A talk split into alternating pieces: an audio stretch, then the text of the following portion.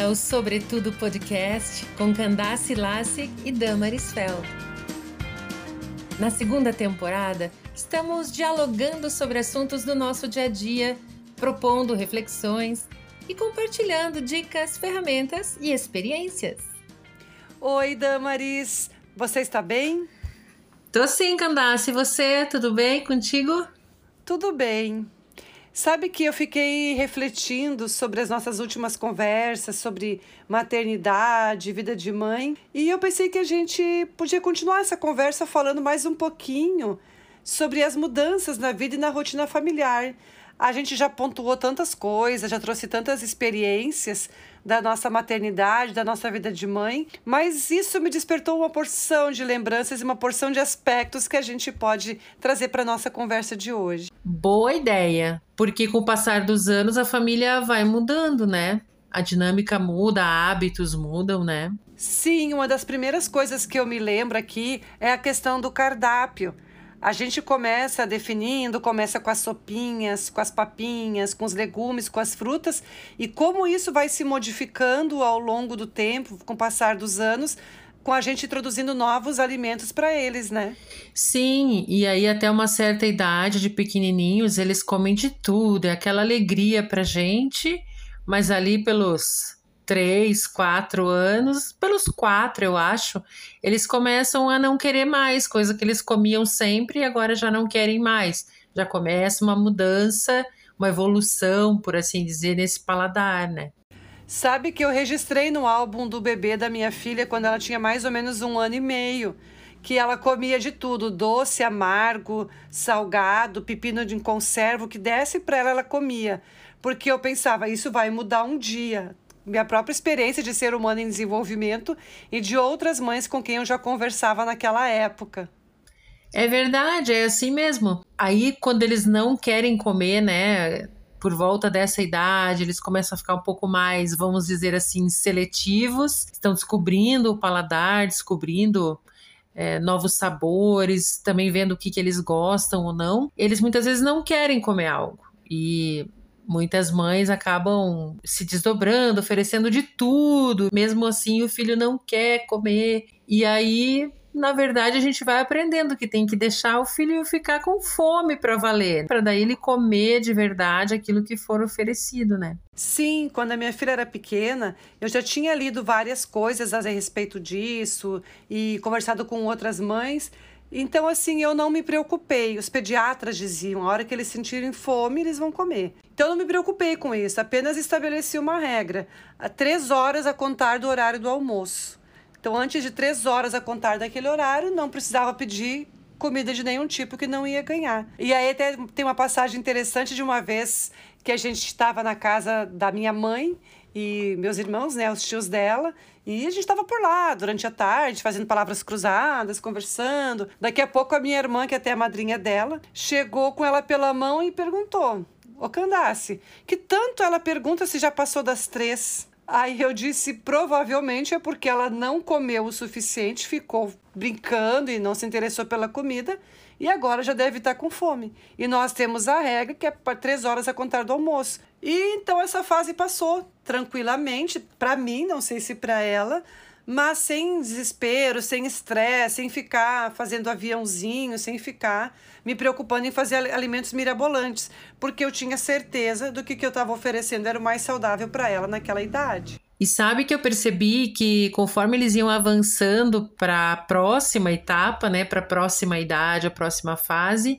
o apetite ia mudando, a quantidade de comida ia aumentando também. Por exemplo, a minha mais nova, ali pelos seus oito anos, na hora do jantar, mal e mal tomava um leite com chocolate, muitas vezes não tinha apetite, não tinha vontade de comer. Passou o tempo e quando ela entrou na pré-adolescência e novamente avançando para a adolescência, daí, puxa, ela no jantar poderia comer três pães e se oferecesse uma sobremesa, ainda aceitaria. De tanto apetite, vontade de comer, não sei o que que tudo tá interligado ali, mas é, o fato é que muda, muda bastante. Sim, e qual é o pai e a mãe que não se apavoram com a quantidade de comida que um adolescente come? A diferença que dá nas compras do mês ou na conta da mercearia, porque como você disse, eles modificam completamente e também nessa trajetória toda, eles vão trazendo às vezes para a própria família alimentos diferentes. Muitas vezes introduzir um alimento diferente no cardápio da família não fica por conta da mãe e do pai, fica às vezes por conta dos filhos, porque eles têm a convivência na escola, porque as escolas públicas têm merendas super balanceadas com todos os nutrientes que uma criança e um adolescente precisa para o seu desenvolvimento. Então eles acabam conhecendo outros alimentos que gostam e acabam sugerindo para a gente comprar e para a gente fazer em casa também. Tem gente que associa paladar adolescente somente com batatas fritas e hambúrgueres, mas não é a realidade de todas as famílias. Tem adolescentes e tem crianças também que gostam de verdura, que comem com bastante gosto. E isso é uma coisa que eu fico muito feliz em ter conseguido introduzir uma alimentação mais saudável, como isso que você falou, né? Com legumes, com verduras, com aquele balanço entre proteína, carboidrato tudo mais que a gente precisa, né, para ter uma base de alimentação e poder inserir depois outras coisas, as guloseimas também que eles gostam bastante.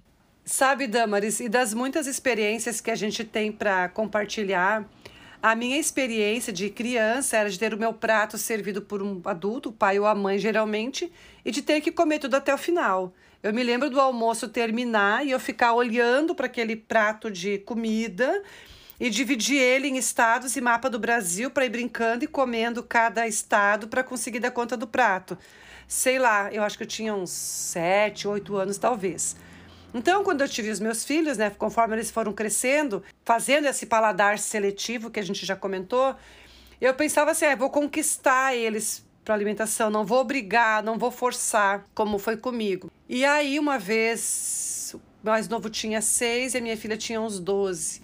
E a gente foi visitar uma amiga que eu não via há muitos anos no Paraná. E aí ela fez de tudo para agradar eles. Eles não quiseram comer quase nada, principalmente o pequeno, porque a batata frita ficou murcha, porque o bife não sei o quê. Eu passei tanta vergonha, tanta vergonha, que eu voltei para casa resolvida. A partir de hoje terminou conquistar para o alimento. A partir de hoje, de tudo que se cozinha, vai ser colocado no prato e vai comer que seja uma folha de rúcula, que seja um talinho de agrião, mas a partir de hoje vai ter que provar sim. Não sei os efeitos disso, meus filhos comem verduras, têm o paladar deles, mas como mãe o efeito foi que eu nunca mais passei vergonha, porque eu pensei assim, querendo conquistar eles para o alimento, eu acabei deixando muito à vontade, acabei não uh, exigindo que eles desenvolvessem outras habilidades e nunca e comessem sempre as coisas daquela mesma maneira como estava ali. Então assim, essa é uma experiência que eu vivi nesse processo de alimentação dos filhos pequenos, quando a gente está de responsável por eles. Nem tudo a gente acerta, nem tudo a gente erra. Mas eu vou te dizer assim, eu fui uma mãe mais feliz a partir daí. E com esse aumento da família, com essas mudanças, com o aumento da quantidade de comida mesmo, aumenta também a quantidade de louça para lavar, né? Acontecem mudanças na rotina da casa, não só em relação ao alimento, mas a lavação da louça, o secar a louça, quem lava, quem seca. Quando eles são bem pequenos, é com a gente, ou com a lavadora de louças, né? Quem pode ter esse eletrodoméstico. E depois, quando eles vão crescendo, eles também entram na escala, pelo menos aqui em casa, todos entraram na escala para poder aprender também essa tarefa de lavar, de secar, de guardar, criar aquele senso de grupo, de união, de que todos fazem parte de uma equipe, vamos dizer assim, que mora ali naquela casa, né? As panelas também aumentam de tamanho, né, Damaris? Porque a gente vai precisando colocar mais comida dentro delas, né? Sim, a, primeiro as panelinhas pequenas para o casal, para refeição, aí vem o bebê, daí a criança cresce, aí vem o irmão e assim a família vai aumentando A roupa de cama também, né? A primeira caminha do bebê, aí a cama da criança, depois as camas maiores para os adolescentes e jovens adultos. Falando assim, parece tão difícil, tanta coisa para dar conta ao mesmo tempo. Mas primeiro vamos lembrar que ao longo dos anos, como nós já comentamos em outro momento, apesar de sermos mães, nós não precisamos saber tudo. Nós temos o nosso instinto materno e temos a nossa sabedoria materna para ser desenvolvida ao longo de todos esses anos para observar o que vem acontecendo de diferente na nossa família, buscar conhecimento, buscar informação com profissionais da área, com pessoas que já viveram isso, para sermos mães felizes em cada etapa da nossa vida. Realmente é muito importante a gente saber que a gente pode buscar aconselhamento, ainda mais que hoje em dia existe tantas maneiras práticas da gente buscar isso, até mesmo pela internet. Tem muito conteúdo bom que pode nos ajudar. E também entender que tem esperança para muitas dificuldades que a gente encontra, porque muitas vezes a gente não está conseguindo resolver sozinhas, mas a gente precisa buscar aconselhamento com outras mães, ouvir a voz da experiência materna né, de outras mães. Lembrar que cada filho é diferente, tem temperamento, personalidade e experiências diferentes.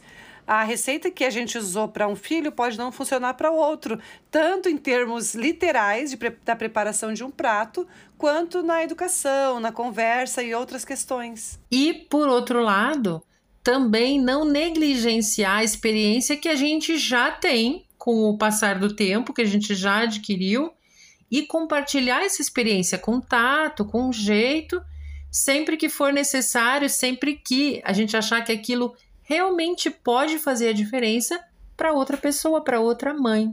E foi com esse espírito que nós criamos o Sobretudo Podcast, não é mesmo? Exatamente isso. E hoje vamos encerrar nossa conversa com trechos de Provérbios de Salomão. A mulher sábia edifica a sua casa, a força e a dignidade são os seus vestidos.